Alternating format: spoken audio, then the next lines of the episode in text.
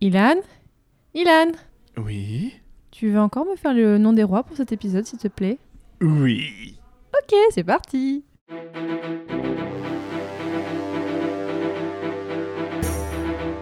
qu'il est difficile d'être le roi de la France. Tu serais pas un petit peu royal? Tu serais pas de sang royal? Chef Non, chef Numéro 1, j'appelle Clovis. Clovis, j'écoute. Un royaume sans héritier, c'est la porte ouverte aux fratricides et aux assassinats de couloir C'est moi le roi, le roi, le roi Bonjour à toutes et à tous et bienvenue dans le septième épisode de Super Royal, le format du podcast Passion médiéviste qui classe les rois de France siècle par siècle. Je m'appelle Fanny Cohen-Moreau et aujourd'hui nous allons vous parler des rois du XIIe siècle. Le haut Moyen Âge est maintenant bien derrière nous. On entre dans le Moyen Âge central, voire même pour certains aller plutôt le bas Moyen Âge, ça dépend. Et je dis nous car comme d'habitude, je ne suis pas seule. Avec moi, j'ai toujours Guillaume. Bonjour Guillaume. Bonjour Fanny. Spécialiste des tournois de chevalerie et des pas d'armes à la fin du Moyen Âge, on a Justine. Salut. Donc qui fait une thèse sur les relations entre frères et sœurs au Haut Moyen Âge. Et on a Hugo, Wesh wesh les amis. qui fait une thèse sur les communes italiennes de la plaine du Pô et une histoire de fleuve. J'ai pas tout à fait compris encore pour l'instant, mais il faudrait que tu me réexpliques tout à l'heure, Hugo. Petit rappel sur le fonctionnement de notre classement. Je rappelle toujours au cas où pour pas que vous soyez perdus les auditeurs si c'est la- par hasard la première fois que vous arrivez. D'ailleurs, euh, vraiment, si c'est la première fois que vous écoutez Super Jeux Royal, je vous conseille vraiment de commencer par le premier parce que là vous allez être vraiment perdus. On commence à faire un petit peu des blagues qui font référence aux précédents épisodes, donc euh, si vous voulez, allez-y, hein, mais vous êtes vraiment perdus. Donc, en toute mauvaise foi et subjectivité, mais en s'appuyant sur des faits documentés, en tout cas dans la, la mesure du possible, nous attribuons des points au roi de France en fonction de leurs bonnes et mauvaises actions à la poudlard, en fait, donc plus 10, moins 20 points, parfois plus 5, hein. on les classe du plus utile au plus boulet d'entre eux. Et avant de nous plonger dans le XIIe siècle, petit flashback sur ce que nous avions dit sur le XIe siècle. C'est la période de développement et d'expansion de la chevalerie. Et enfin, la période du début des croisades. Est-ce qu'on va avoir quelqu'un qui va dépasser les 50 points? On va le voir. Non, ce sont des Capétiens. Tu vois un bourrin? Ouais. Tu vois Ilan Bon bah, Foulk, c'est le degré supérieur d'Ilan. Les premiers Capétiens innovent peu. Les rois capétiens sont faibles. Et c'est pas fini. Je me permets juste de comparer avec l'empire de Charlemagne qui couvrait l'intégralité de l'Europe. Comme quoi, il y a des gens bien qui viennent d'Aurillac. Et je viens de Mantes-la-Jolie et je suis très triste de cet épisode. Les blessures, mon cœur saigne encore. Parce que eux, des tellement puissants, qui décident de finalement pas se présenter au plaid, qui on le rappelle n'est toujours pas une couette toute douce mais une assemblée. Vous voulez que je lui donne des points pour tentative Vous êtes sérieux? Maintenant, nous sommes donc dans le XIIe siècle et aujourd'hui, c'est Hugo qui va nous faire une petite présentation de ce qui va se passer pendant ce siècle. On t'écoute, Hugo. Effectivement, le XIIe siècle, c'est euh, un peu une période de bascule pour la monarchie française, pour la monarchie capétienne, parce que c'est la fin de ce qu'on a dit sur les derniers épisodes, c'est-à-dire en gros euh, les rois qui se font bolosser par leurs vassaux euh, et qui sont incapables de tenir leur royaume. C'est-à-dire que donc c'est vraiment le siècle du début des tentatives. Alors ça reste encore des tentatives, hein, ça va se concrétiser que par la suite, mais des tentatives de renforcement de la monarchie française, euh, donc à la fois à l'intérieur contre leurs barons, donc les grands vassaux en Flandre, etc., et puis euh, à l'extérieur avec une volonté d'extension du royaume de manière générale, notamment vers le sud-ouest.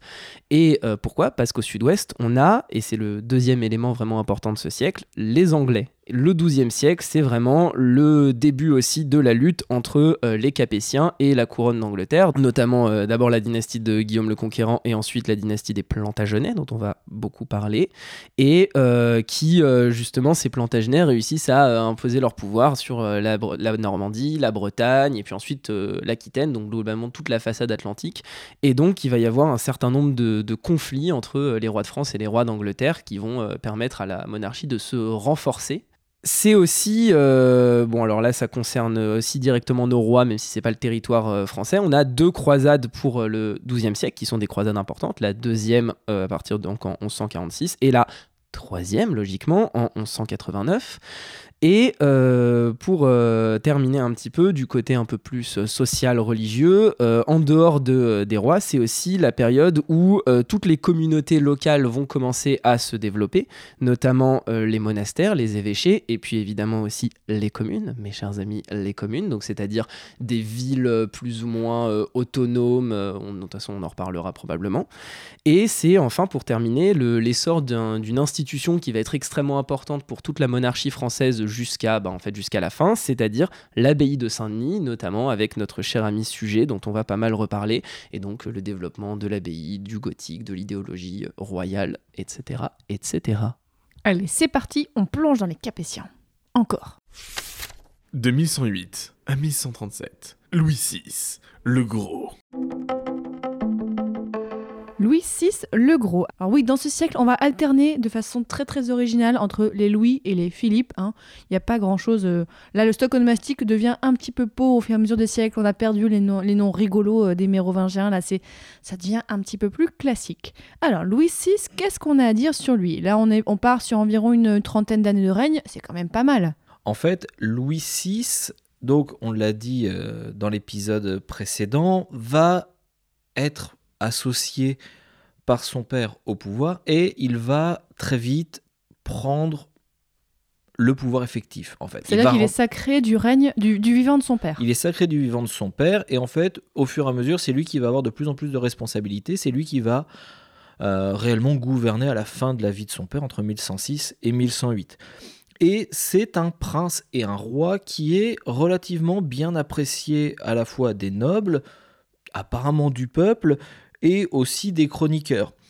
On, euh, on a Sujet, par exemple, qui le présente comme euh, de belles figures et de prestance élégantes. Oui, et d'ailleurs, son surnom, le Gros. euh, Alors, en fait, on a quelques preuves que c'était un homme athlétique, guerrier au sens médiéval du terme, hein, réellement, un, un vrai roi chevalier, mais qui, comme tous les, les nobles, avait une certaine propension pour la nourriture, pour la bonne chair, la bonne boisson. Et on arrive dans les années 1120, vers la fin de son règne, à un roi qui ne peut plus se déplacer à cheval. Il ne peut plus monter à cheval. oh, Du fait alors qu'il est de pas son très vieux. Ouais. Voilà. Mais en fait, c'est juste, on l'appelle le gros parce que euh, il aime bien manger, il aime bien faire la fête et hop. Ok. C'est une caractéristique de euh, beaucoup de rois en fait de cette période parce que en fait bien manger, le banquet, etc. C'est aussi déployer la richesse. Et le banquet, c'est aussi un, un moment d'ordonnancement de l'ordre social en fait parce que dans le banquet, on mange et on boit, mais aussi selon à qui tu fais passer la coupe en premier, etc. Ça désigne l'ordre social. Celui qui est près du roi, c'est celui qui est plus puissant, etc. Donc c'est un rituel qui est très important, ce qui explique qu'il s'adonne autant au banquet et donc à la bonne chair. C'est pas juste parce qu'ils aiment bien bouffer. Ça fait penser au roi Baratheon dans Game of Thrones, qui est gros, mais en fait, effectivement, là, pour le, pour le coup, c'est bien représenté. Bah, juste, il fait que manger, ce qui est plutôt classique à cette époque-là. Ouais, c'est ça. Et euh, Guillaume le Conquérant est mort de la même chose. Euh, il était tellement obèse qu'il pouvait pas rentrer dans son cercueil. Enfin, c'est c'est vraiment un truc, euh, c'est vraiment un truc classique du Moyen Âge de cette période-là. Alors, donc, Louis VI, à part qu'il était un petit peu opulent, qu'est-ce qu'on a à dire sur lui? Qu'est-ce qu'on peut lui ajouter ou lui enlever comme point? Bah, déjà pour revenir sur ce que disait Guillaume tout à l'heure, c'est-à-dire que comme il est euh, très vite euh, au pouvoir effectif alors même que son père est encore le roi, il récupère en fait le bénéfice de toute la politique menée par son père. C'est-à-dire que par exemple, on avait parlé la dernière fois des écrouelles, donc du fait que euh, le roi de France puisse soigner certaines maladies en touchant, etc. Donc ce qui était un pouvoir représenté normalement, qui, est censé représenter le fait qu'il soit soutenu par Dieu. Et ben là, c'est justement Louis VI qui le premier concrètement va, euh, enfin concrètement, pour les médiévaux en tout cas, va se réussir à appliquer ce pouvoir. Et donc là, en fait, on voit qu'il réussit à, se mettre dans l'héritage de ce qu'ont fait euh, ses ancêtres et notamment de ce qu'a fait son père, et donc à euh, récupérer en fait les fruits de la politique capétienne. Et en ça, c'est assez malin, c'est-à-dire qu'il se présente comme l'héritier des tentatives précédentes et qui réussit à agir à ce niveau-là. Oui, c'est clair qu'on peut donner des points pour ça, parce qu'on a vu combien de fois des, des fils qui ont fait n'importe quoi avec l'héritage du père qui était plutôt bien. Donc, allez, allez plus 10 points parce qu'il a bien géré l'héritage du père. Ouais, et puis en plus, il soigne les écrouelles, enfin, c'est quand même super de tout Ouais, les soigner alors- en touchant. Ça, on n'est pas tout à fait sûr, j'imagine. Non, mais pour l'époque, c'est quand même, euh, ça veut dire que si c'est une vision qui a réussi à rester, qui a réussi à s'imposer, ça veut dire que quand même, euh, il était plutôt euh, soutenu, valorisé par le clergé.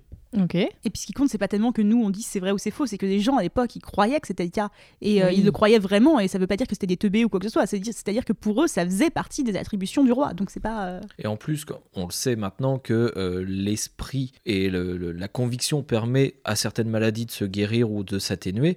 Là, clairement, à cette époque, les gens sont très croyants, ils croient en, en- au pouvoir divin du roi, et du coup, on a des témoignages comme quoi, effectivement, les écrou- des écrouelles, des cas d'écrouelles sont soignés. C'est mieux que l'homéopathie, quoi. Ça- Voilà. Ça, guérit vachement. Et au moins, c'est pas du sucre. Et alors, si je peux continuer, du coup, euh, j'ai dit que c'était un roi. euh, Enfin voilà, c'est un roi qui est chevalier réellement, euh, à l- en- au sens propre du terme, c'est-à-dire c'est un combattant, un combattant noble. Euh, sous son règne, il va renforcer l'idée de féodalité, les liens féodo-vassaliques. Donc en gros, c'est les liens de dépendance interpersonnelle qu'entretient le roi avec euh, ses vassaux ou un seigneur avec ses vassaux. Donc en gros, ils se doivent mutuelle assistance, on c'est du donner pour Ce qu'on a recevoir, appris au- en, en collège, ça, vraiment Voilà. la féodalité. Exactement. Et donc lui, il se base réellement là-dessus. Et par exemple, un... c'est dans, dans une chronique, on n'en est pas réellement sûr, mais pour régler le problème, enfin des, des- des conflits qui existent entre lui et Henri Ier Beauclerc, duc de Normandie et roi d'Angleterre, il lui aurait proposé un duel afin de régler leurs différends. Donc c'est Ah ouais, c'est classe. alors, même si c'est peut-être imaginé, on a quand même là l'image d'un roi qui va, euh, le premier, ou en tout cas ouvertement, s'appuyer sur les valeurs chevaleresques que l'on connaît, le courage, l'honneur, la générosité, etc. Oh, c'est beau. En fait, il y a pas mal de coalitions contre lui, alors euh, je vous laisserai euh, faire le détail. Mais en fait, euh, dans ces coalitions, même si parfois euh, il se fait avoir, machin, tout ça, bah, finalement, à la fin, il est toujours miséricordieux vis-à-vis de l'aristocratie parce qu'ils ont, ils ont les mêmes valeurs, en fait. Il dit, ok, bon, il s'est révolté contre moi, mais il a fait la guerre de manière à peu près honnête, tout ça, donc je vais pas être trop... euh, je vais pas être trop méchant avec lui parce que c'est les règles du jeu en fait. Donc il y a, il y a- il y a pas mal de beaux gestes en fait finalement. Allez, on lui met plus 20 points parce que ça a été un bon chevalier. Est-ce que ça vous va comme. euh, comme euh, Hmm. Allez, plus 20 points. Quoi d'autre? Au-delà même de. euh, c'est un roi chevalier, c'est aussi un roi, euh, puisqu'il est chevalier, il est aussi combattant fatalement, et c'est euh, quelque chose qui va être extrêmement frappant, extrêmement marquant pour son règne.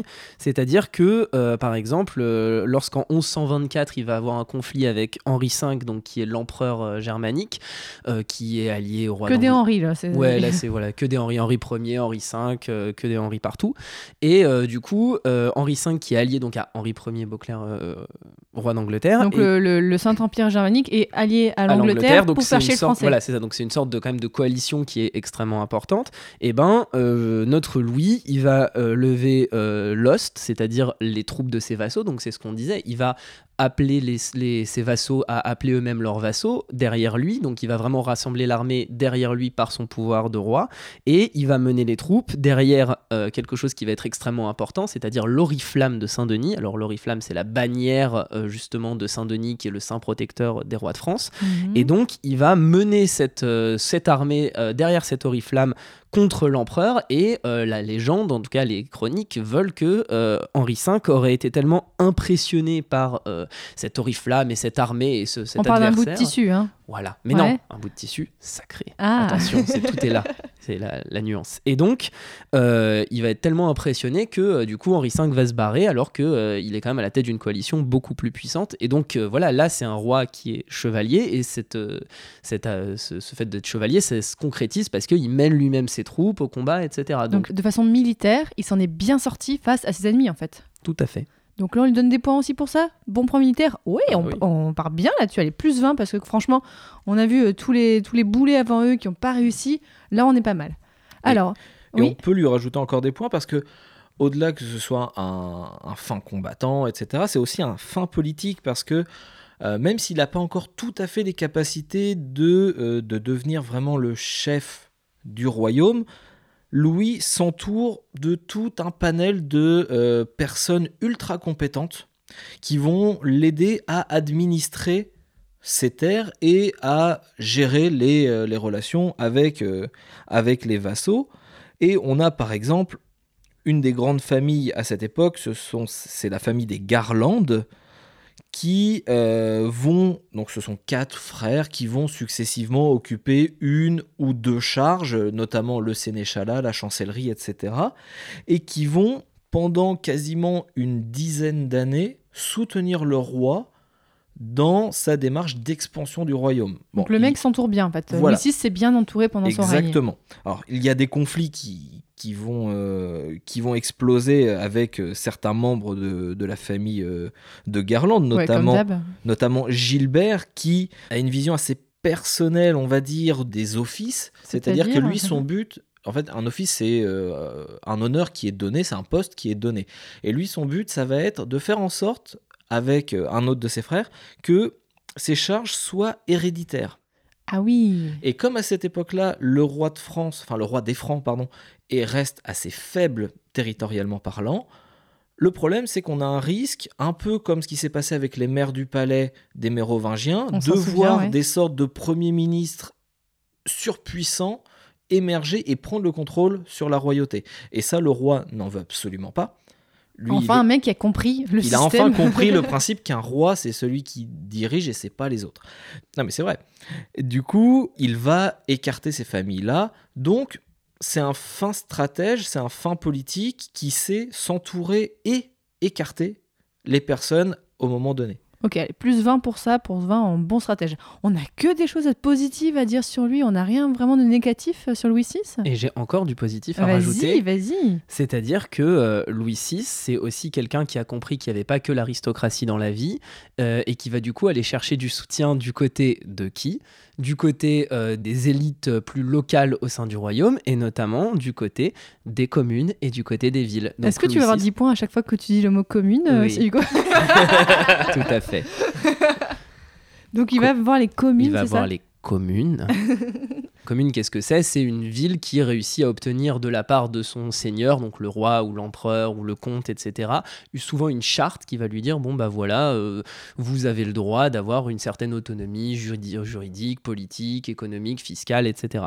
Et donc euh, Louis, il va euh, développer notamment à partir de, de 1110 un certain nombre de franchises communales et alors outre le fait que c'est super euh, de donner du pouvoir aux villes, pourquoi est-ce qu'il fait ça? Il fait ça parce que ça lui permet de lutter contre les aristocrates euh, donc locaux, contre les grandes familles locales, parce que fatalement, si on donne des privilèges à une ville, eh ben c'est des privilèges que le seigneur, donc le comte ou le duc, n'aura pas sur ce territoire. C'est divisé pour mieux régner. en fait. Exactement. Ouais. Et donc, il va mener une politique qui va ensuite être reprise pas mal par euh, les autres, par les autres capétiens, et notamment ceux dont on reparlera, celui dont on reparlera à la fin de l'épisode qui est de s'appuyer sur euh, les élites locales et sur en fait l'administration, comme le disait aussi Guillaume, pour euh, contrebalancer le pouvoir des aristocrates et le pouvoir des nobles. Et ça, c'est quand même, euh, moi je trouve que c'est quand même un plutôt bon move. Allez, plus 10, on dit bon administrateur parce qu'on a eu donc chevalier classe, militaire, fin stratège, bon administrateur. Justine, est-ce que tu as quelque chose à nous dire sur sa femme par hasard? Bien évidemment. Du vivant de son père, Louis VI est fiancé à une certaine Lucienne de Rochefort et finalement les, noces vont être cassées.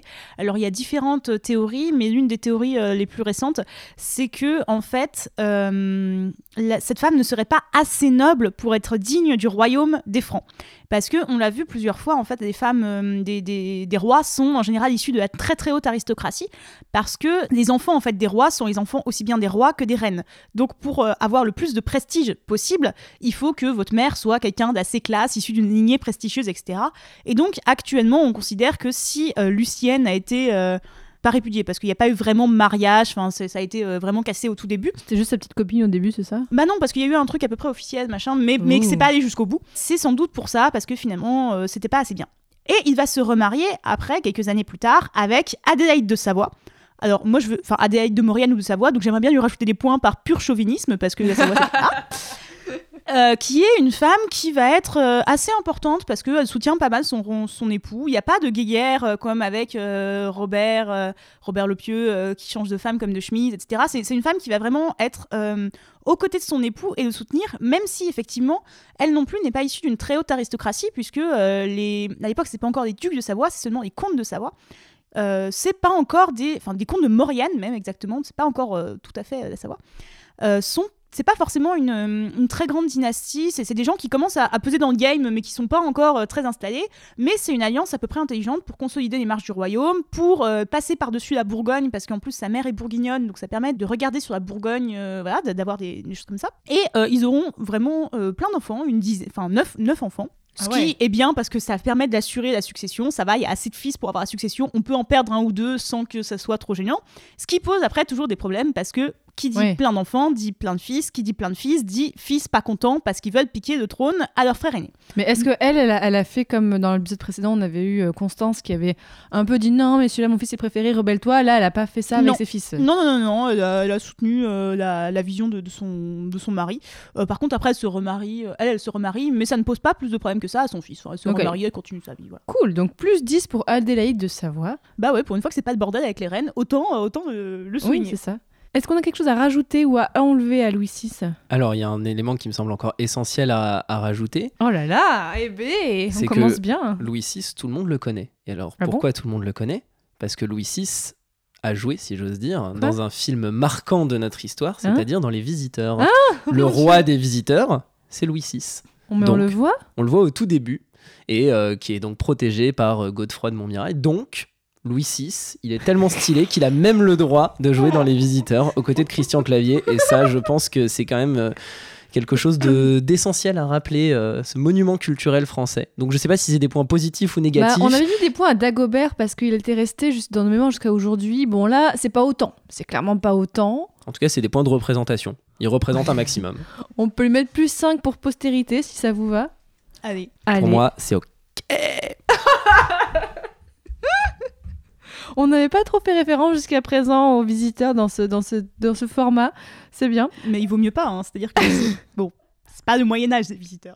Alors, si je fais mon compte, alors là, mais là, je vais devoir sortir la calculatrice. Il y a trop de calculs à faire. Mon cerveau, il, il est en train de couler. Là. On est à plus 95 Eh ben, pour Louis VI. Allez. Plus 95.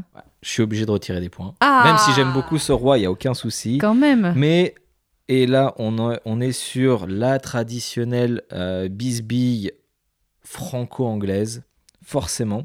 Comme beaucoup de rois jusqu'à, en gros, Philippe Auguste, hein, par la suite, Louis VI s'oppose constamment au roi d'Angleterre, qui reste On va pas lui enlever des points pour ça. si, on va lui retirer Ah des bon points parce que en 1112, il essaye euh, de calmer les choses avec le roi anglais. Le problème, c'est que son envoyé se fait capturer par le roi anglais. Ouais. Et le, le roi d'Angleterre fait en sorte de prendre les possessions de l'envoyé, donc le- la seigneurie de Bellem qui se trouve aux marches de la Normandie, et il va s'emparer de la Bretagne. Donc Ah ouais. le Mont Saint-Michel, tout ça, tout ça, les Normands depuis ce moment-là.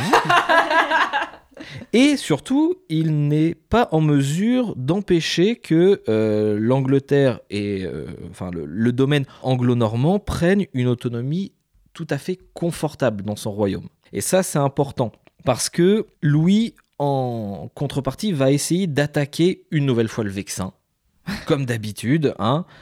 Le seul problème, c'est qu'il est défait le 20 août 1119 à Brémul. Il y perd son cheval et son étendard. Oh, le pauvre. Mais perdre l'étendard royal, c'est quand même quelque chose d'assez grave. Et c'est là où on voit toute la magnanimité du roi d'Angleterre qui lui fait renvoyer son cheval et sa bannière. Oh, bah, oh, mais Et- en, en un morceau ou pas? Oui, oui, complètement. Il lui, il lui renvoie euh, Tiens, t'as perdu ça euh, à la dernière bataille. Et du coup, le roi, qui est complètement défait, se perd dans une forêt. Quoi Ah, se perd en forêt à côté des Andelys, donc c'est dans le c'est dans l'Eure et c'est là où va construire euh, Richard Cœur de Lion le fameux château Gaillard. On verra D'accord. ça à la fin. Et parce qu'il est un petit peu vénère, euh, le gros Louis VI, il va aller brûler Ivry-la-Bataille, comme ça, parce Ah que ça appartient au roi d'Angleterre. C'est-à-dire brûler euh, et Ivry brûler, la il bataille. met le feu à la ville. Mais il y a combien de gens dans cette ville? Rien. ma- Maintenant, il y a, il y a peut-être euh, Oui, 3000 maintenant. personnes, mais Après, Non, mais- plus beaucoup, a priori. ouais, voilà, oui. Et donc il va brûler une ville Ouais. comme ça Ah ouais, ça C'est ça, juste par vengeance en fait. Et il Donc- y, a- il y aura pas de conséquences à ça? Non, puisque après il y a une paix qui est signée et le roi de France est obligé de reconnaître euh, l'héritier anglais comme euh, héritier légitime euh, de la Normandie, etc. Et qu'il est obligé de reconnaître euh, qu'il ne, ne- ne s'en prendra plus à la Normandie. Donc en fait, euh, tout, tout ça, en fait, ça n'a servi à rien à part à renforcer la position du duché de Normandie euh, hors du royaume de France. Donc on peut lui enlever moins pain. pa- Moins, pas. pain. on peut lui enlever euh, moins 20 points parce qu'il s'est fait bolosser par le roi d'Angleterre. Ce qui semble être quand même euh, un truc qui rentre dans les traditions de ce verbe bolosser. Tout à fait. Tout à fait. Donc on termine quand même à 75 points. Ce qui est peut-être trois fois plus que dans l'épisode d'avant. Déjà, c'est pas mal. De 1129 à 1131. Philippe, c'est tout. Filou. Alors là, bah, comme dans l'épisode précédent, on a encore un mec qui était sacré par son père, enfin avec son père, mais qui n'a régné que trois ans parce qu'il est mort. Mais alors là, je pense que on va limite lui donner des points pour sa mort. On lui donne, lui enlève, je sais pas. Mais il a une mort assez sympathique. Il me semble que le plus intéressant pour présenter sa mort, c'est de lire l'extrait d'une source médiévale. Oh, de- c'est la classe. Ouais, Euh, un extrait de sujet et vous allez comprendre pourquoi c'est ridicule. Entre-temps se produisit un malheur singulier, inouï jusqu'alors dans le royaume de France.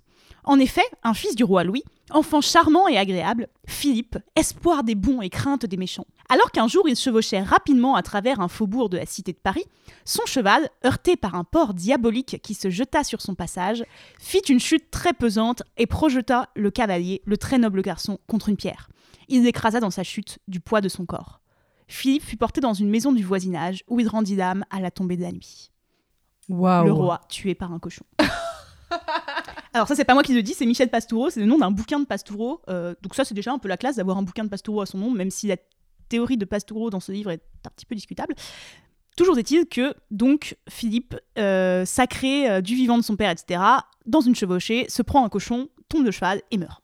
À 15 ans. À 15 ans. À 15 ans, mais là on dirait un mérovingien quoi.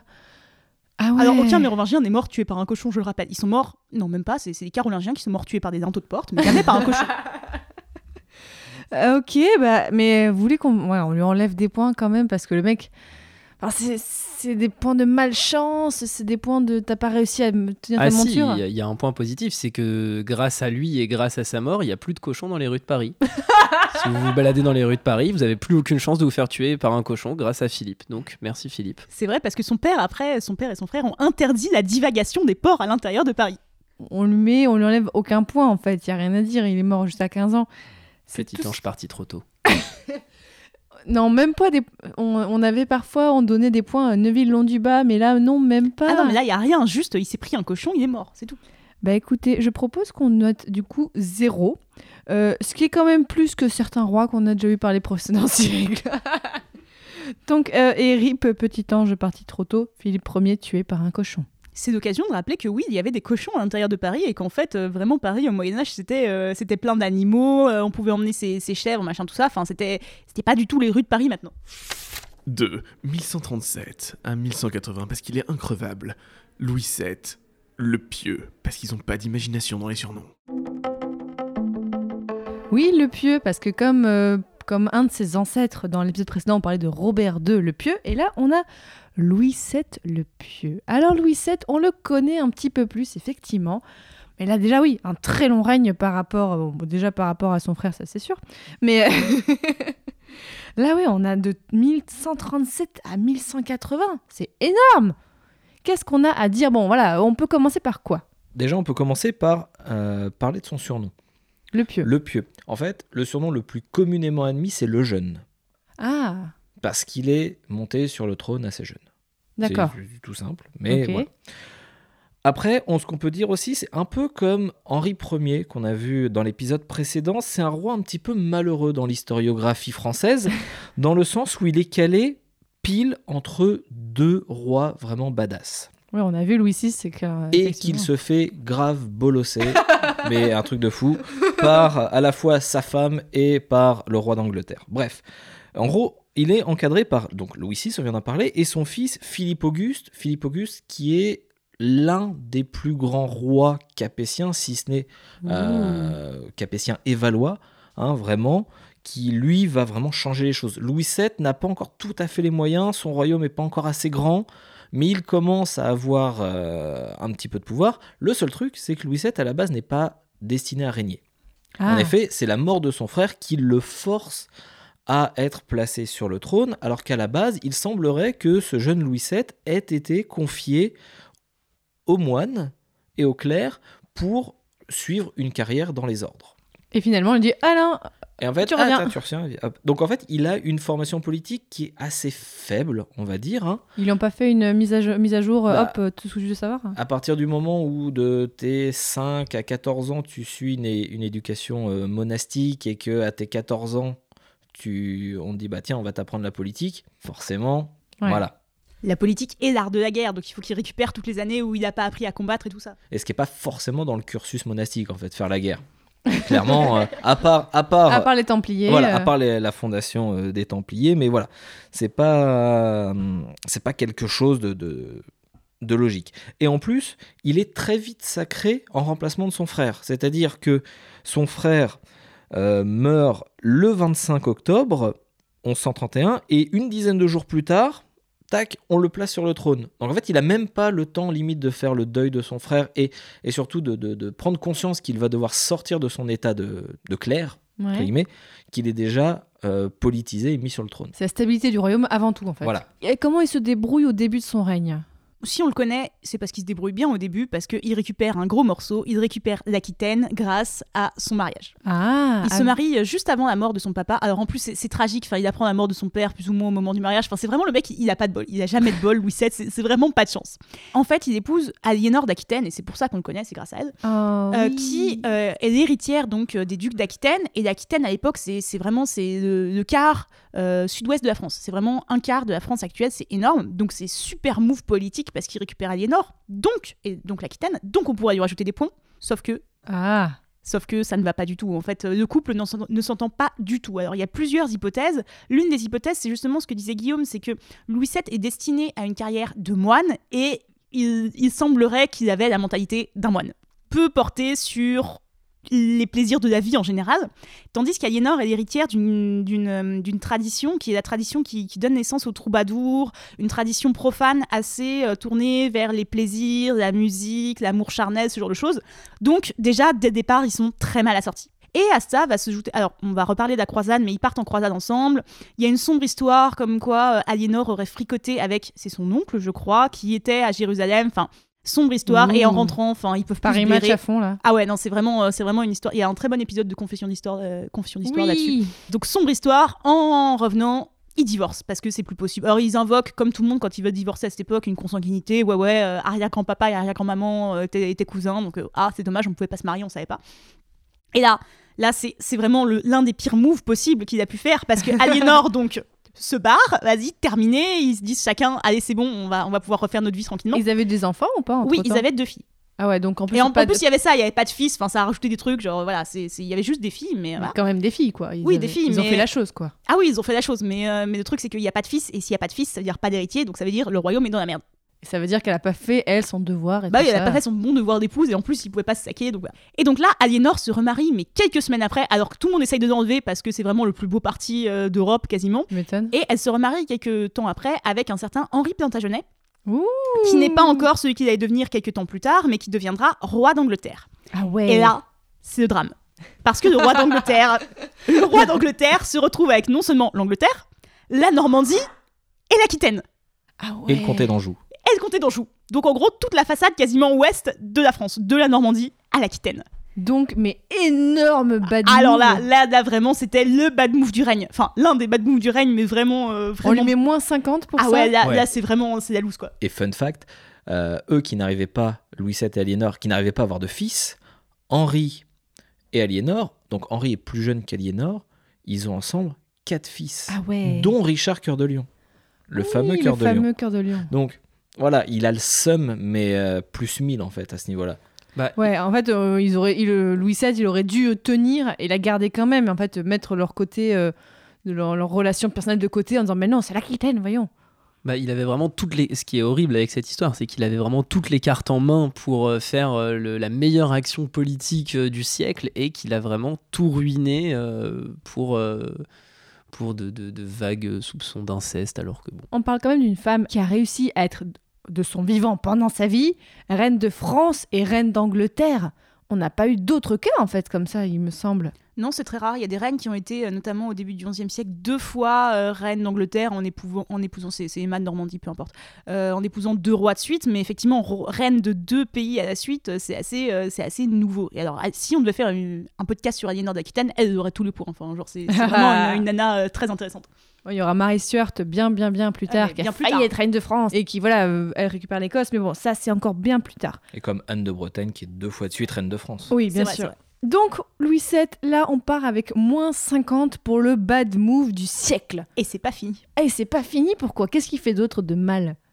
Le problème, c'est que il se sent un peu pousser des ailes au début de son règne, en fait, si tu veux.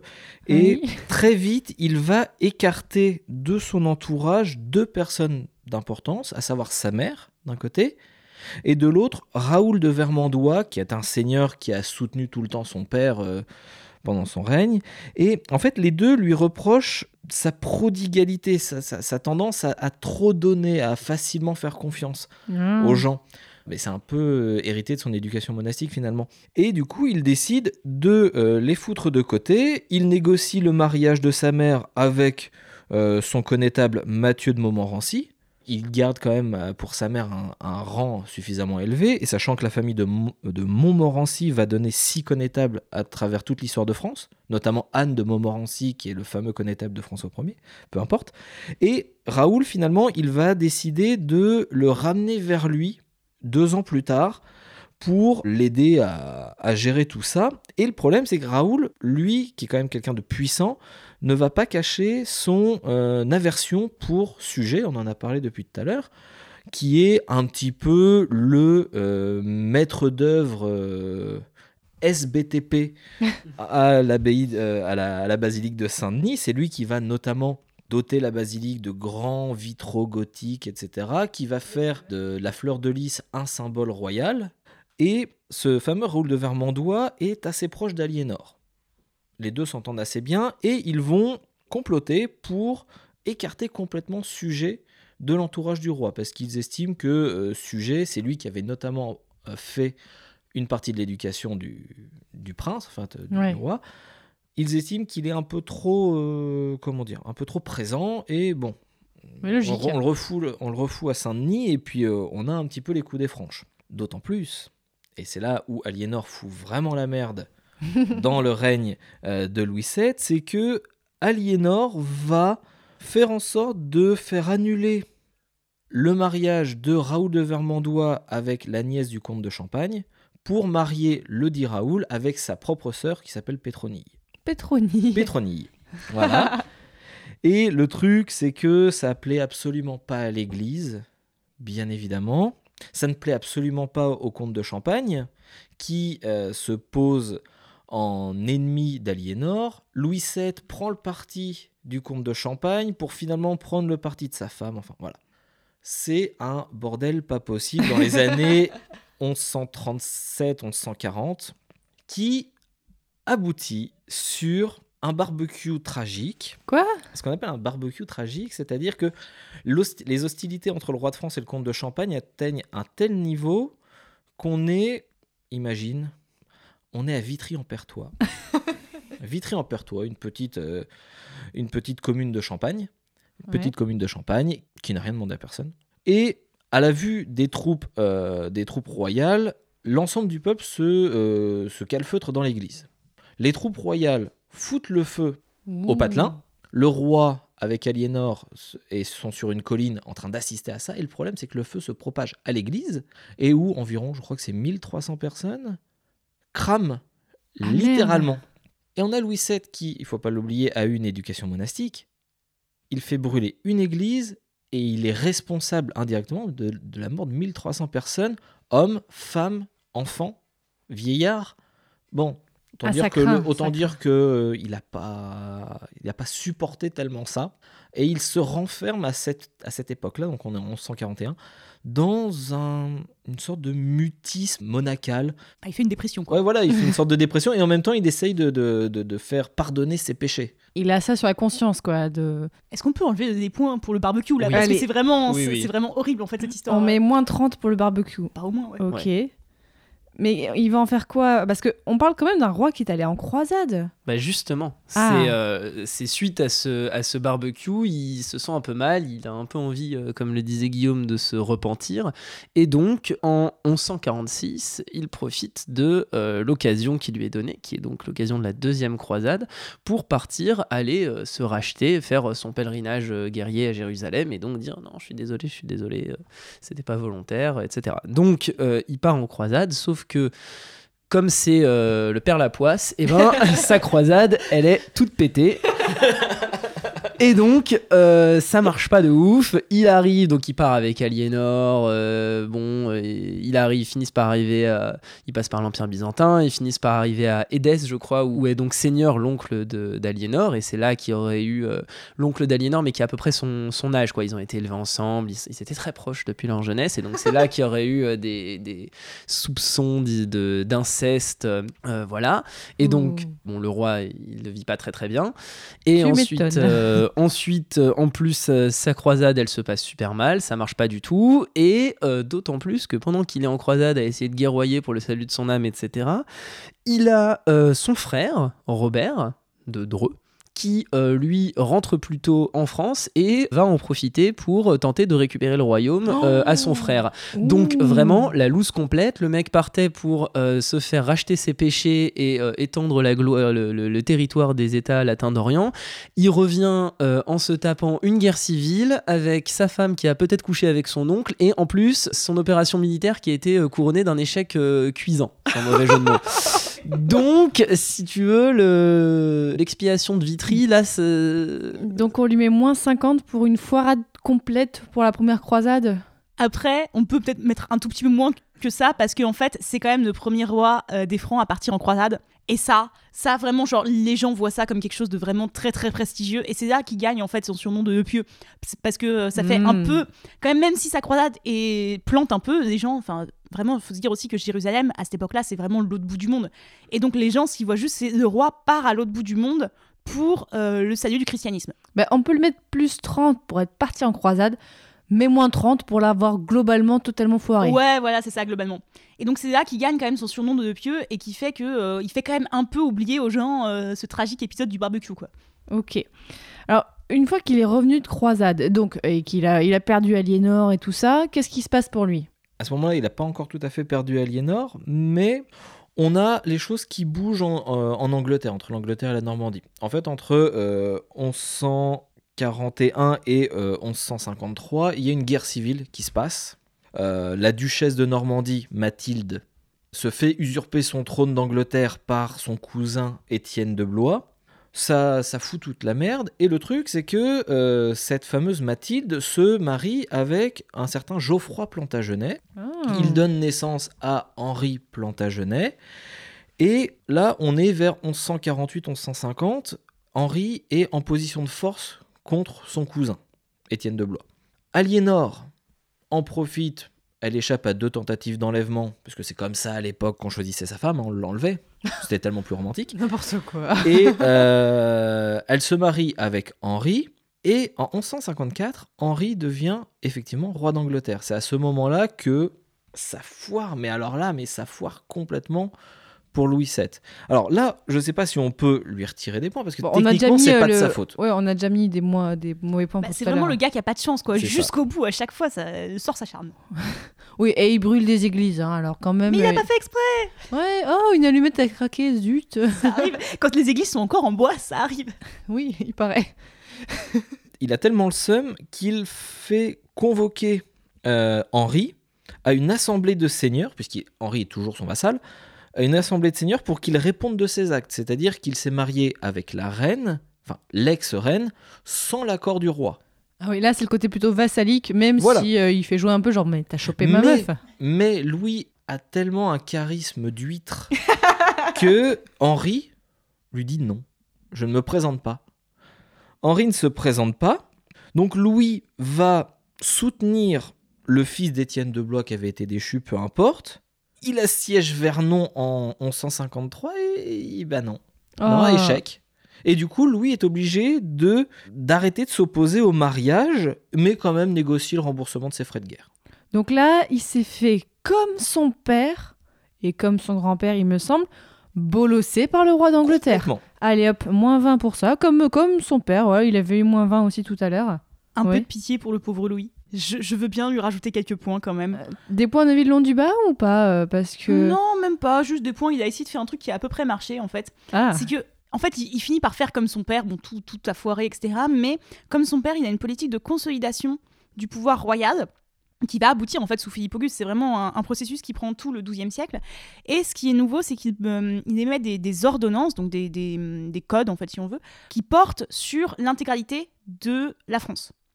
Alors qu'avant, enfin, en fait, c'est pas arrivé depuis le 9e siècle, donc depuis les Carolingiens, euh, que euh, le roi fasse une ordonnance pour toute la France et pas uniquement pour son domaine royal. Mais c'est à quel sujet l'ordonnance? Euh, L'ordonnance, c'est un, un truc de justice, je crois. C'est une ordonnance qui reconnaît les prérogatives judiciaires des seigneurs. Ok. Voilà. Et, mais c'est assez important parce que vraiment, il consolide son pouvoir et il soumet de plus en plus les grands aristocrates pour les faire euh, devenir vraiment ses, ses vassaux et que ce soit des vassaux soumis et que lui soit vraiment reconnu comme le roi au sommet de la pyramide féodale. De manière plus générale à ce niveau-là, euh, à partir des années 1150, justement, il essaie de se présenter comme en gros tout le reste ça a foiré, euh, le mariage ça marche pas, euh, territorialement c'est pas ouf, la guerre, bon c'est pas son truc. Du coup, il essaie de se présenter avec le dernier élément du pouvoir régalien donc qui lui reste, c'est-à-dire la justice. Et donc en fait, effectivement, comme le disait Justine, cette, ordonnance, elle, rentre dans ce processus d'affirmation du roi justicier, celui qui organise tout un tas de grandes assemblées pour euh, rassembler, dont certaines qui marchent pas, hein, on l'a vu avec, euh, avec, Henri de, alors, avec Henri de Plantagenet, mais euh, avec ses autres vassaux, parfois ça marche. Et euh, du coup, en fait, il se présente comme le justicier au-dessus des autres, euh, au-dessus des autres seigneurs. euh, c'est lui qui va pouvoir euh, faire une sorte d'appel, etc. Même si c'est après, encore une fois, c'est Philippe II qui va plutôt euh, développer ça. Mais donc voilà, il essaie quand même de dire euh, si, si, je suis pas juste un seigneur parmi les autres, je suis au-dessus des autres et non plus. euh, voilà. Euh, et donc, euh, je peux imposer euh, la paix dans le royaume, euh, je peux imposer le règlement des, rela- des, des conflits entre, entre mes vassaux. Donc, ça, quand même, je pense qu'on peut le mettre à son crédit. Donc euh, euh, combien? Allez, plus 20 points? Ouais. Plus 20 points, ça vous va? allez. Ouais, le pauvre, il est déjà suffisamment bas, on peut bien lui donner ça. Oh, quoi. oui. Et puis, c'est quand même un roi qui essaye d'apaiser le, le En contexte brûlant des églises, tu veux dire? Non, non, non, mais après ça, c'est- il essaye quand même de- d'apaiser le, le contexte politique dans son royaume et même un petit peu en Europe. Par exemple, je voudrais parler du, de l'affaire Thomas Becket. En fait, Ça me dit quelque chose, ça, en Thomas Becket. 1164, on a Thomas Becket qui il est, arche- il est archevêque de Canterbury, en Angleterre forcément, qui est en conflit ouvert avec Henri II, suite à une série de mesures qui touchent aux euh, prérogatives et aux libertés de l'Église. Et le Thomas Becket s'exile en France. Donc on a Louis VII qui essaie de calmer un petit peu tout. Ça fonctionne apparemment. Thomas Becket peut rentrer, mais par contre il est convoqué devant un parlement pour répondre de plusieurs euh, accusations. Et en 1174, donc dix ans plus tard, on a ce fameux Thomas Becket qui, apparemment suite à une mauvaise compréhension des ordres d'Henri II, se fait, en plein milieu de la cathédrale de Canterbury, assassiner sur l'autel. Ah ouais. Mauvaise compréhension des ordres. Ouais. Ils avaient pas reçu le mémo. Et c'est ça, ils avaient pas reçu le mémo. Il devait juste lui piquer une fringue, en fait, ils l'ont tué, quoi. Voilà, donc ça passe très mal, sachant que deux ans plus tard, Thomas Becket est euh, canonisé par le pape, donc il devient saint. Ouh, ah ouais, carrément. Et parce que Louis VII, c'est pas que un fragile, Un peu quand même. hein. lorsque son jeune fils Philippe se retrouve malade, il met un peu sa fierté de côté et va demander l'autorisation au roi d'Angleterre d'aller faire un pèlerinage sur la tombe de saint Thomas Becket pour soigner son fils. Alors, c'est à la fois volonté de calmer les choses et en même temps un peu de provocation puisque il a accueilli Thomas Becket et il va se recueillir sur la tombe du saint qu'a fait assassiner Henri II, par mégarde ou pas. Et en plus de ça, en 1169, il négocie les fiançailles de Richard Cœur de Lion, enfin le futur Cœur de Lion, avec sa fille Adèle. Ah ouais. Bon alors, pour faire très simple, le mariage est retardé un nombre incalculable de fois parce que Henri II, à partir du moment où la jeune princesse est nubile, en profite pour faire sa maîtresse. Oh non. Si. Oh. Oh, Si, si. oh, le vieux dégueu, quoi.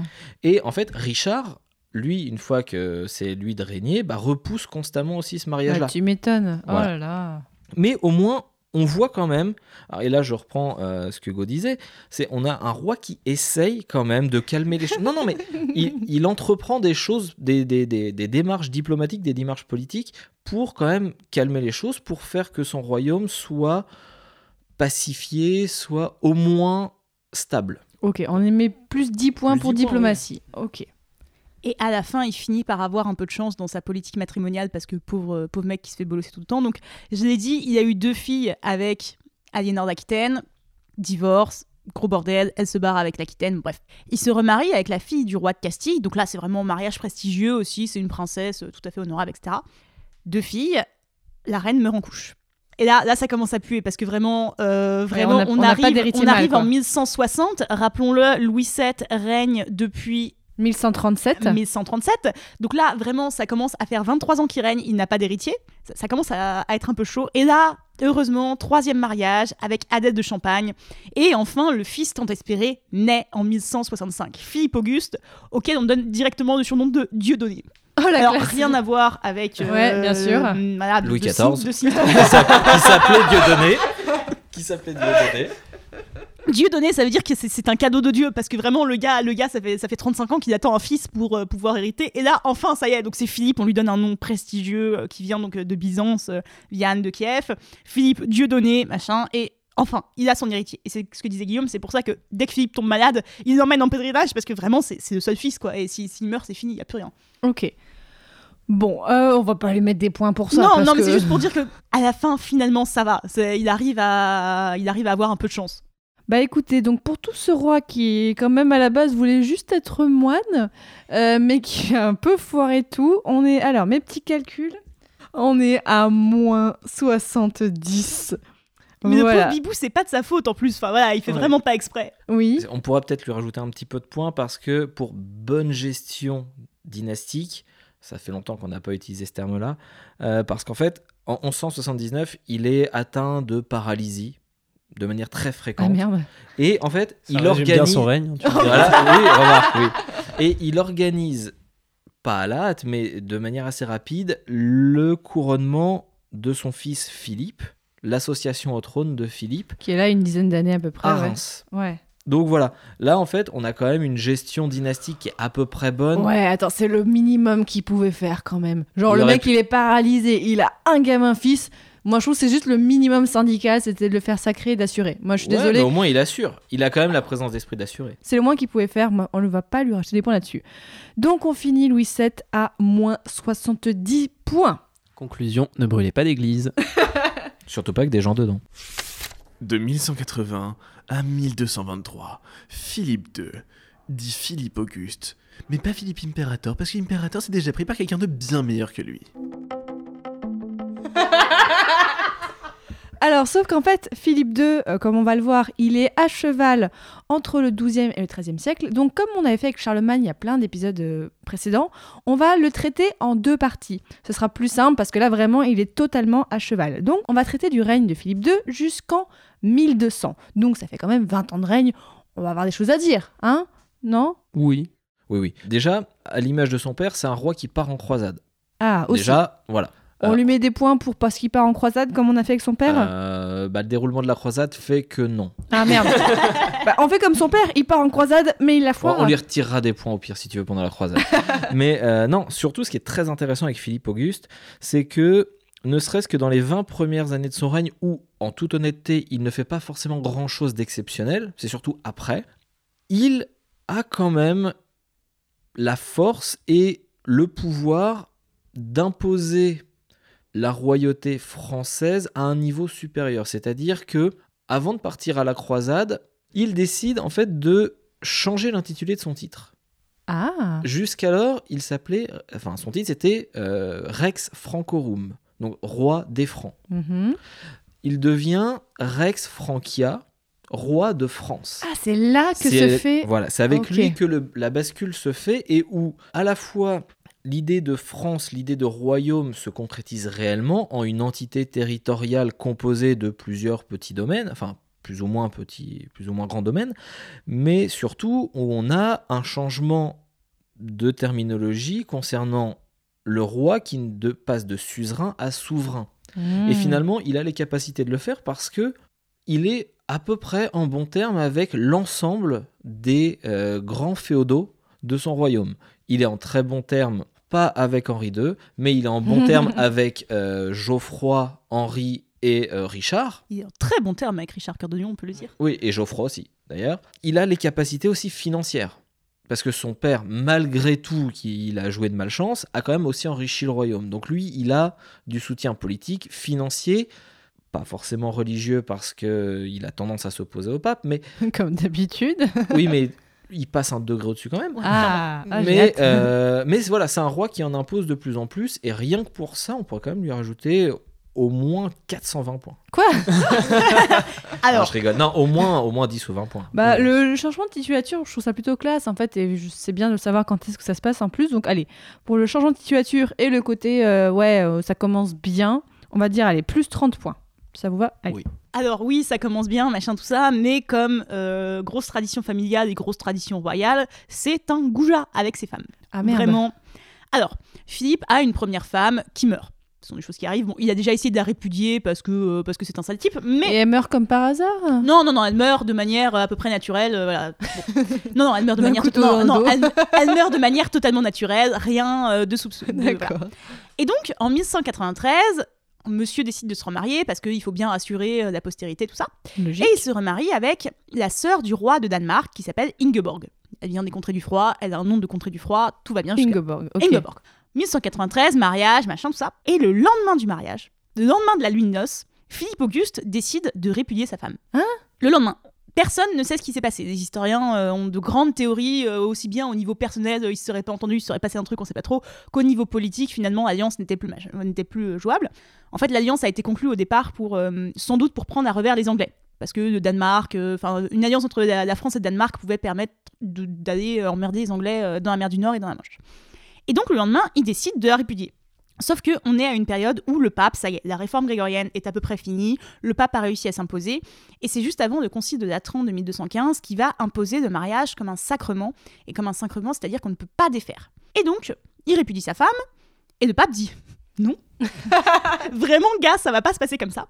Et là, c'est pour ça que Guillaume disait qu'il franchit un stade qui est vraiment, euh, qui est vraiment incroyable, parce que Philippe dit j'en ai rien à foutre du pape, je me remarie avec une autre femme, Agnès de Méranie. Donc il se marie avec elle. euh, Ingeborg est foutue dans un monastère. Euh, pas en résidence surveillée. Ah non mais en plus la pauvre c'est que euh, elle était vraiment, enfin elle parlait pas un mot de français, donc elle avait aucun soutien, aucun allié à des centaines de kilomètres de sa famille. Enfin c'est vraiment atroce. Et donc euh, l'embrouille continue entre le pape et Philippe, si bien que le pape l'excommunie, comme d'autres, mais ça va plus loin. Ah bon et comme Philippe dit toujours j'en ai rien à foutre, le pape dit si c'est comme ça, je vais jeter l'interdit sur le royaume.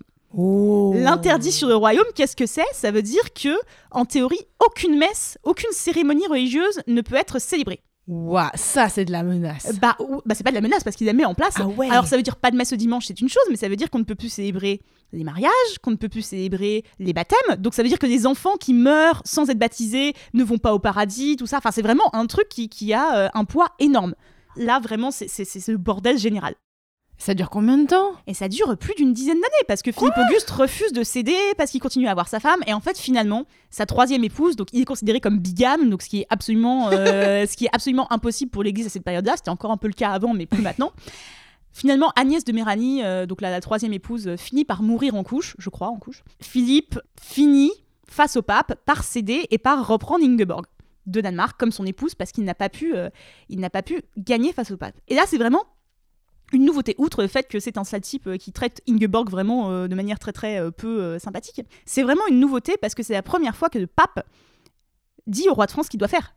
Arrive à faire fléchir le, le- arrive à faire fléchir le pape parce qu'on a bien vu euh, plus tôt il y avait eu des, machin- des excommunications machin euh, ça avait pas beaucoup euh, d'effets si ce n'est symbolique et là là vraiment on a un pape qui réussit à faire plier le roi sur des questions matrimoniales Au Alors, bout de 10 ans quand même. au bout de hein. 10 ans et aussi parce que la dernière femme est morte etc enfin il y a aussi un, un concours de circonstances mais quand même à la fin c'est le pape qui gagne et ça ça c'est quand même une nouveauté Ah ouais, mais là. Là, là le- on peut le- enlever le- des points là quand même Bah ça ouais, attends, mais là, le coup des 10 ans, juste parce qu'il voulait être sa me- avec sa meuf Ouais, et qu'il a pensé à sa meuf avant tout son royaume, quand même. Ouais, euh, je- moi je lui mets moins 60. Allez, Franchement, pour le, le tout cumul, moins 60 pour ça. Je vais mettre euh, very bad move avec le pape. Comme ça, comme.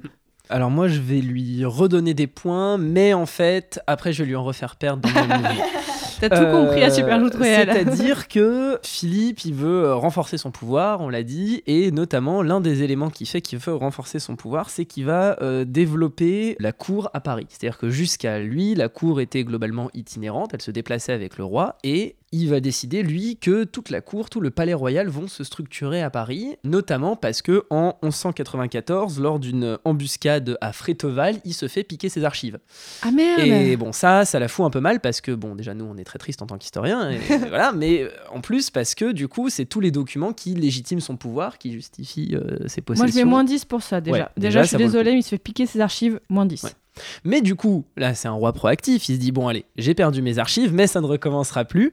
Donc, euh, qu'est-ce qu'il fait? Il décide de dire on va tout centraliser, on va tout rassembler. C'est le premier des grands euh, rois centralisateurs, etc. On va tout rassembler. Où ça dans, euh, à Paris, et il fait embellir, il fait construire, il fait développer tout un tas de choses à Paris. On en reparlera parce qu'il le fait aussi beaucoup au XIIIe siècle, mais au XIIe, ce qu'il commence à faire, notamment, c'est paver les rues de Paris. Peut-être qu'il repense à ces histoires de cochons et qu'il se dit, bon, au moins, euh, ce sera un peu moins le bazar.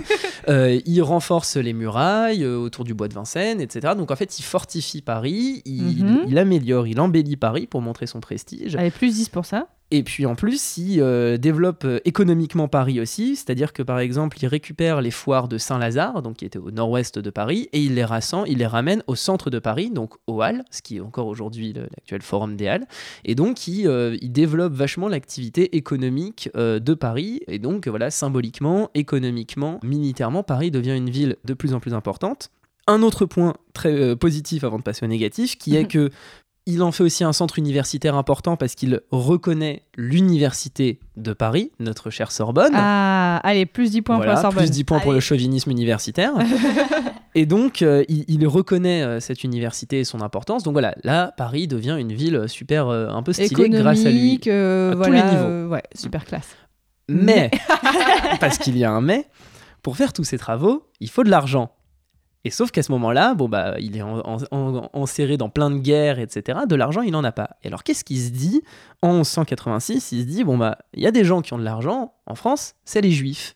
Et donc, move de gros bâtard, il décide une expulsion des Juifs du royaume. Alors, sa- sachant que c'est ni le premier ni le dernier à faire ça, les rois euh, en France et en Angleterre notamment faisaient souvent des expulsions des Juifs, notamment pour euh, récupérer euh, l'argent, pour récupérer aussi les possessions, Ah, les boutiques, etc. Donc là, vraiment bad, bad, bad move.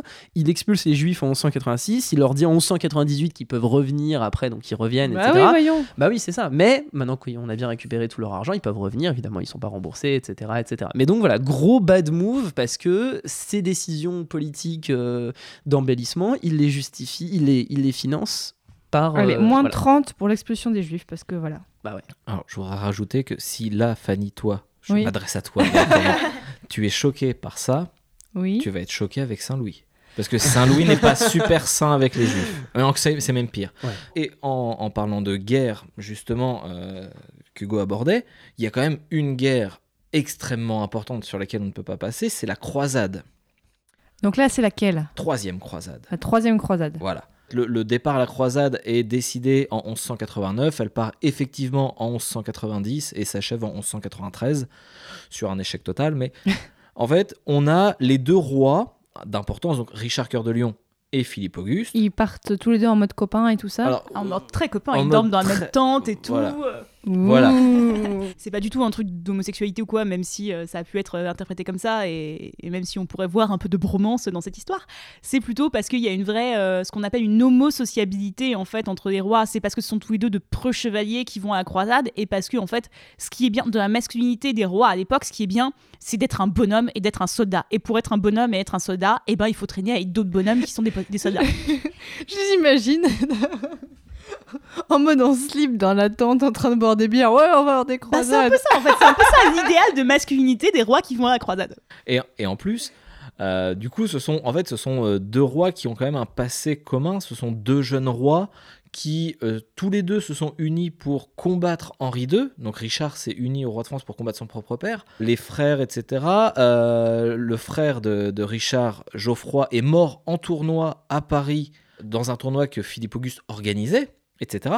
Bref, il y a vraiment un, passif euh, très affectueux entre deux et ils partent donc du coup en croisade, bras dessus, bras dessous, avec aussi l'empereur qui passe, lui, par les terres, euh, par le Danube, etc., qui, pour la petite info, euh, 65 ans, je crois, va se baigner avec ses hommes dans une, euh, dans une rivière glacée, un peu pour faire le caïd, tu vois, et il meurt.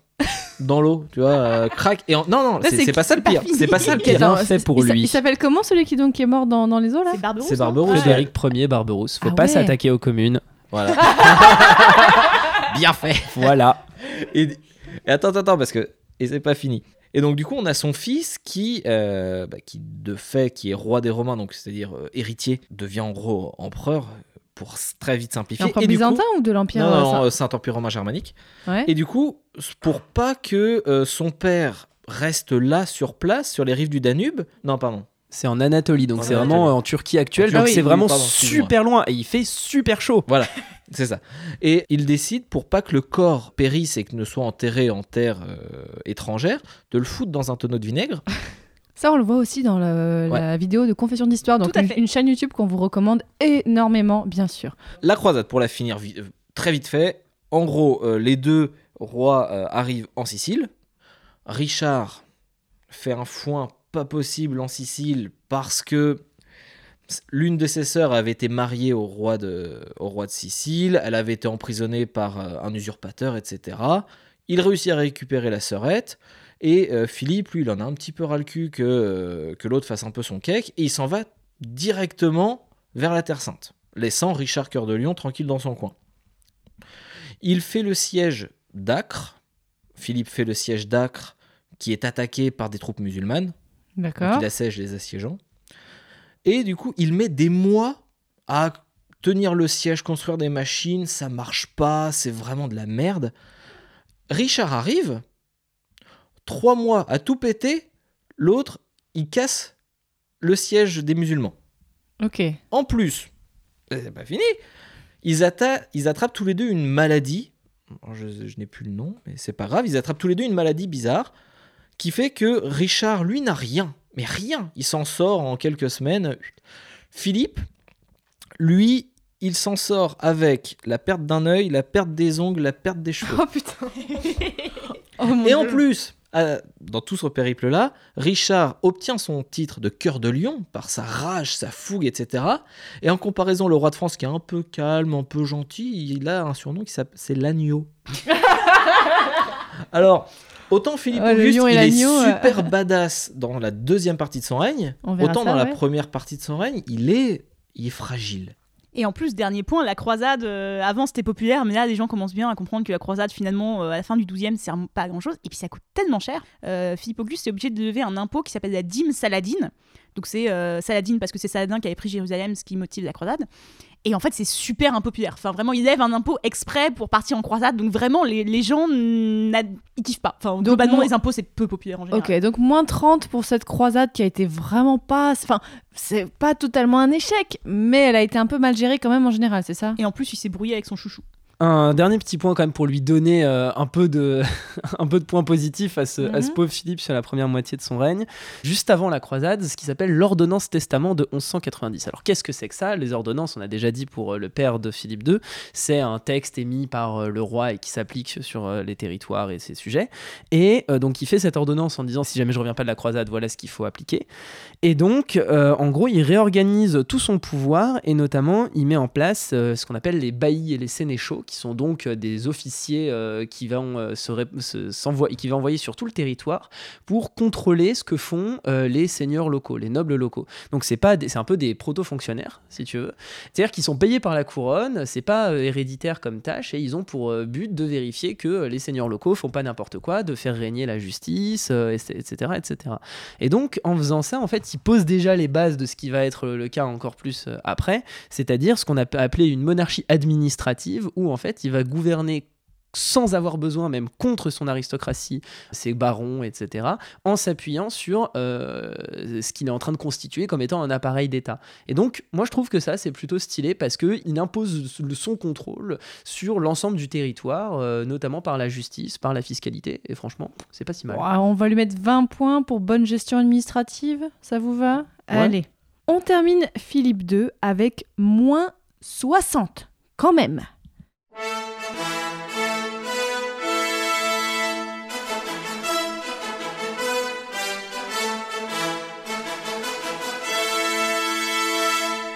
Alors, les résultats pour cet épisode, ça fait que, alors, loin devant les autres, on a Louis VI qui a 75 points. Lui, c'est simple, on n'avait que du positif, sauf les Anglais qui l'ont fait un peu chier. Mais on avait vraiment que du positif, un bon chevalier, un militaire, un fin stratège, il avait une femme cool, Adélaïde de Savoie. Euh, bon, on a Philippe Ier qui est mort par, tué par un cochon, bon, lui zéro, pff, voilà. Et après, euh, son petit-fils et son fils son petit-fils, c'était un peu des échecs en général.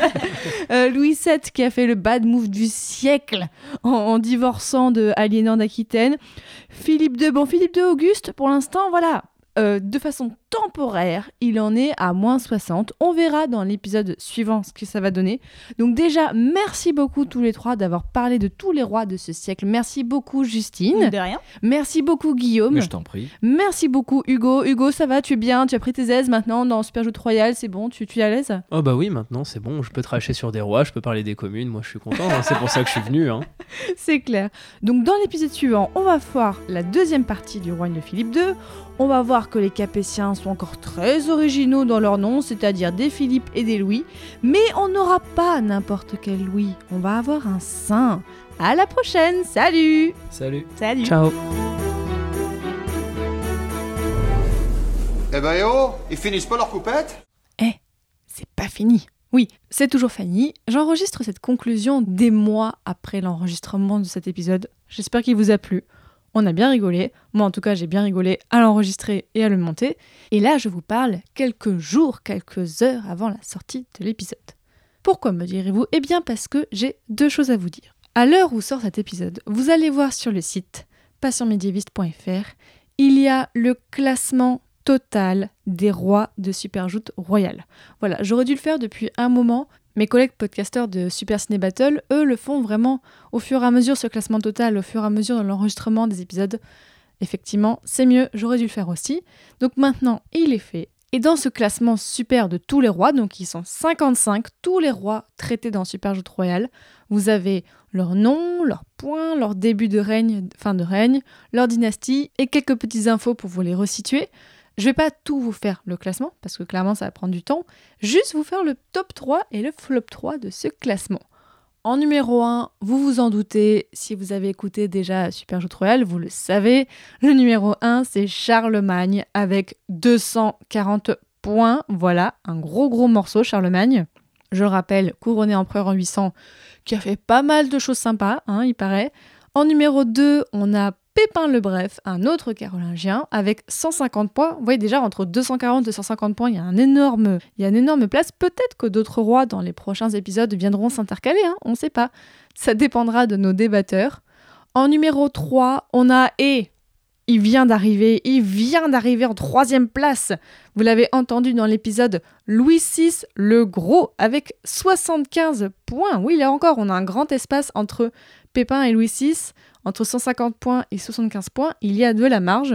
Et si on fouille dans le bas bas bas du classement, eh bien, on a quand même dans ça me fait beaucoup rire parce que on a dans le bas du classement bah, deux rois dont on vient de parler dans cet épisode. Enfin, c'est dire comme l'épisode qu'on vient de faire était très important parce que il a bouleversé le haut et le bas du classement.